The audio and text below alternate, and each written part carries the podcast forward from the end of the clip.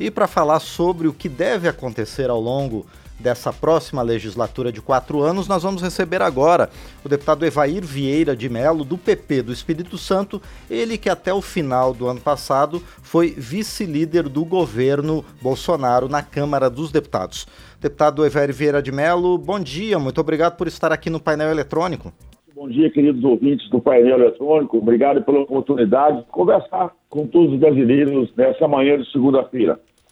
Deputado, é um prazer receber o senhor mais uma vez aqui. Muito obrigado por atender tão prontamente ao nosso convite. Bom, deputado, na sua avaliação, como é que as forças políticas é, de oposição agora e governo, esse novo governo que assume, vão se comportar pelos próximos quatro anos aqui no Congresso Nacional? Qual a sua perspectiva, deputado? Olha, no ditado popular, não tudo em qualquer momento as coisas podem piorar. E esse governo que assumiu, atrapalhado que está, porque, na verdade, não tem governo, não tem agenda. O presidente da República fez uma nomeação monstruosa e criação de novos ministérios, sem nenhum planejamento, tanto é, é só olhar. O Ministério do Planejamento foi o último a ser indicado, que deveria ser o primeiro. E, para ser sincero, isso é ruim até para a oposição porque não tem planejamento, não tem governo, como eu disse, não tem nenhuma orientação maior. A gente às vezes não sabe nem por onde começar. E nós temos nesses dias nos dedicado naturalmente a combater aí as fake news, as inverdades que o governo tem é, proliferado aos quatro cantos desde a equipe de transição. Governo que recebe, recebe uma herança bendita do governo anterior, do ponto de vista da economia, da infraestrutura, governo que nós saímos da pandemia de uma guerra, o Brasil retomando o emprego, retomando o crescimento econômico. Mas as atrapalhadas aí do ministro da, da Economia, o ministro Haddad, reconhecidamente totalmente despreparado para o cargo. A ministra Marina, que tem uma visibilidade internacional, dado as forças que as ONGs dão a ela, mentindo para o mundo de forma descarada, uma vergonha deveria pedir exoneração do cargo ao afirmar que tem 120 milhões de brasileiros que passam fome. Isso mostra o nível e o preparo desse governo que está assumindo. E o presidente Lula, na verdade, só está passeando, ele não vai governar, ele nem tem agenda para reunir os seus 30 e quase 40 ministros, e isso atrapalha o Brasil. Você vê que a nossa economia está despencando, os indicadores são os piores possíveis, a cada dia mais uma deceleração do, do crescimento, e o governo tá, tenha só essa pauta em cima de gastos. Gastos só quer gastar, gastar, gastar e não tem nenhuma pauta para o crescimento econômico. Ou seja, um alerta para os brasileiros vai ser muito preocupante. Esse início desse governo que começa mal e o que começa mal dificilmente vai conseguir trazer algum raio de prosperidade para os próximos meses, para os próximos anos.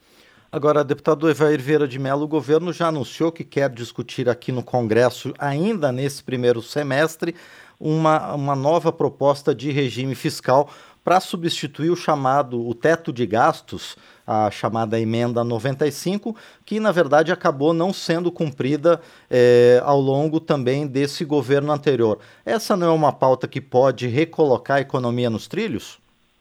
Nós precisamos avaliar que o governo anterior trabalhou com a pandemia e com a guerra. Isso exigiu de todos nós uma revisão dos procedimentos de gastos que foram necessários governo que fez um investimento robusto para o enfrentamento da pandemia, não só no quanto à saúde, mas quanto à retomada da economia. Momentos excepcionais exigem comportamentos excepcionais.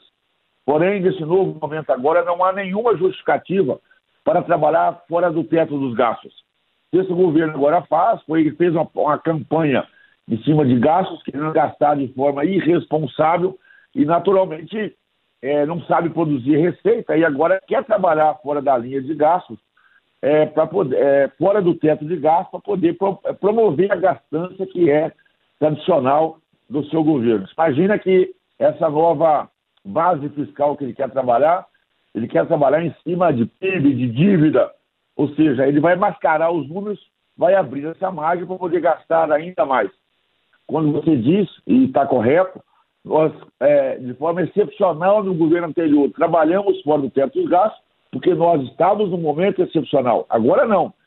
E o governo precisa compreender O presidente Lula traz todos os vícios que ele traz do seu governo anterior, que eu não estava em Brasília, mas acompanhei na época, eu estava no setor privado.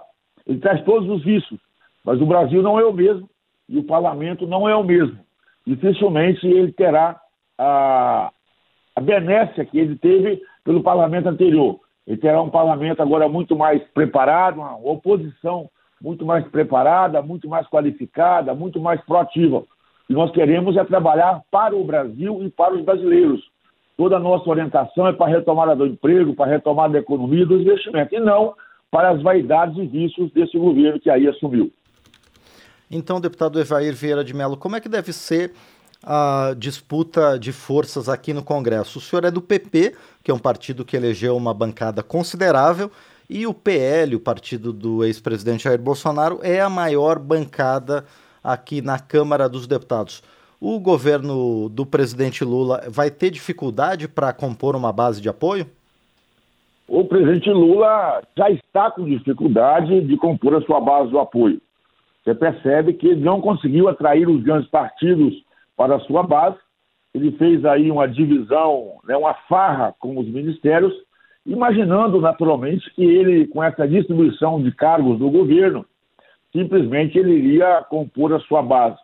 Percebe-se que os grandes partidos ainda estão observando, e é preciso esclarecer que nós, que vamos estar na oposição, nós vamos trabalhar para o Brasil. Né? O, o PT, o PSB, né? o PSOL e os seus puxadinhos, no governo anterior, atrapalharam o Brasil, votaram contra tudo. Até temas que eram necessários, importantes, trabalharam contra, chegaram ao, ao absurdo de votar, por exemplo, contra o marco do saneamento. Nós estamos organizando as nossas forças, estamos naturalmente conversando aí com os parlamentares, muitos deles ainda, dos que foram reeleitos, reconduzidos dessa legislatura que está terminando essa semana. Vamos aguardar naturalmente a chegada aí dos novos parlamentares. E é um governo complicado, né? Esse governo do Lula é um governo complicado, é um governo difícil, é um governo sem comando, como eu disse, não tem governo. Isso é até ruim para a oposição. Às vezes a gente tem até dificuldade em saber quem é o adversário que nós vamos jogar contra, porque não tem plano, né? ele não tem nenhuma estratégia. Claro que o governo vai ter uma oposição de uma base nas questões de economia, na questão da infraestrutura, questão de comércio exterior, naturalmente tem um segmento de parlamentares nessa área. Na questão ideológica, né, um governo que é frontalmente contra a família, o governo que está aí a favor do aborto, vai ter uma oposição ainda mais ampliada. Então, como eu disse, nós vamos montar um bloco, um bloco é, de economia, de infraestrutura, de investimentos, né, na área mais, mais, mais, pragmática. Esse bloco se soma a esse bloco também ideológico é, para poder fazer a defesa. Primeiro, de um legado das conquistas do governo anterior e, naturalmente, não deixar esse governo quebrar ou atrapalhar o Brasil ainda mais, mesmo que seja conseguiu aí com 30 dias. Nós estamos avaliando aqui o que será a, a, aquela, aquele evento que se criou dos 100 dias de governo, né, deve ser um velório, porque não vai ter nada a comemorar, a não ser né, um governo que só sabe falar mal do passado, e inventar desculpas no passado, e o governo tem muito a esclarecer, muitas interrogações, muitas falas. Possivelmente conseguir governo. Nem o governo vai estar montado ainda, Estaremos nesses próximos dias agora organizando um grupo de parlamentares com muita responsabilidade, com muito pragmatismo, com conteúdo, para mantermos o legado e dos avanços do governo anterior e, naturalmente, nas questões é, de família, morais e éticas, um pouco mais ideológicas, também criando uma base de proteção desses valores que para nós são negociáveis e aguardando o governo botar o time em campo. Quando ele botar o time em campo, nós também vamos nos preparar. Como eu disse, vamos ter uma posição para trabalhar para o Brasil e para os brasileiros. E para, na verdade, botar um cabresto curto nesse governo para que ele possa fazer menos atrapalhado. Agora, deputado Evair Vieira de Mello, entra governo, sai governo, o parlamento discute a reforma tributária. É possível que ela avance agora ao longo dessa legislatura? Eu estou muito confiante, é, porque no governo anterior a gente está muito bem estruturado, uma discussão boa, algumas técnicas que já estão na casa. E não é desculpa, né? A, a pandemia, principalmente, ela trouxe uma mudança de, de comportamento e postura que exigiu, naquele momento, como eu disse, ações excepcionais. é, o extraordinário ministro Paulo Guedes, que foi um homem da grandeza que o Brasil precisava naquele momento, né, entendendo que essa questão da reforma tributária, a própria a, a, não, a não questão presencial do parlamento poderia comprometer a entrega dos resultados finais, começou a fazer sim a redução do IPI, do PIS e COFINS, ou seja, de forma lenta e de forma até silenciosa, né, as intervenções que o, que o governo fez numa clara redução tributária, numa clara desburocratização do sistema tributário, já permitiu um ganho da economia. Claro que nós precisamos e vamos trabalhar para uma reforma tributária estruturante, olhando naturalmente para o setor que emprega nesse país. Nós precisamos de retomar a economia, as concorrências internacionais, né? nós precisamos de, de, ampliar a cada dia mais e não podemos, é, de certa forma, criar esse mecanismo. A reforma tributária é para ontem, se não fosse a pandemia, já teríamos feito no governo passado. Agora, o governo não vai empurrar o que ele quer. É, nós vamos fazer uma reforma tributária a partir do potencial brasileiro, da diversidade brasileira, dialogando muito com o setor industrial, empresarial, com quem emprega, com quem contrata, com quem efetivamente produz riqueza é, nesse país. O Brasil, com essa confusão global de guerra, também pode, já está, acaba se tornando uma base importante dos recebimentos de investimentos internacionais, vamos retomar, tentar mesmo levar a parada desse governo que qual está, retomar essa credibilidade para atrair investimentos internacionais. Nós vamos trabalhar, embora esse governo que está aí por ideologia contra as premiações, nós vamos no parlamento trabalhar nessa direção, isso vai ser muito importante. O próprio governador de São Paulo, o, ministro, o presidente Tarcísio, desculpa, governador Tarcísio, vai fazer um debate importante agora, que é a questão ah, de, de Santos. Nós temos os marcos de ferrovias que precisam de andar, os marcos das nossas rodovias, ou seja, nós precisamos criar um ambiente tributário para atrair também capital internacional, porque nós precisamos de alguns bilhões de investimentos. Já temos investimentos contratados deixados pelo governo anterior e a reforma tributária tem que ter esse, tem que, tem que ter esse olhar. O Brasil tem que ser realmente a grande, a, a, a grande, a grande praça internacional para continuar a ter investimento. Se o governo atual, o governo Lula, apresentar uma plataforma de reforma tributária, olhando para o emprego, para, para as empresas, para atrair capital de investimento, para desburocratizar e simplificar o país, com certeza vai ter o apoio do parlamento. Agora, se ele vier, igual ele já está falando, de aumento de carga tributária, em cobrar mais impostos, em criar dificuldade, em criar barreiras, dificilmente a proposta apresentada nessa direção vai ter um caminho para trabalhar no Congresso Nacional.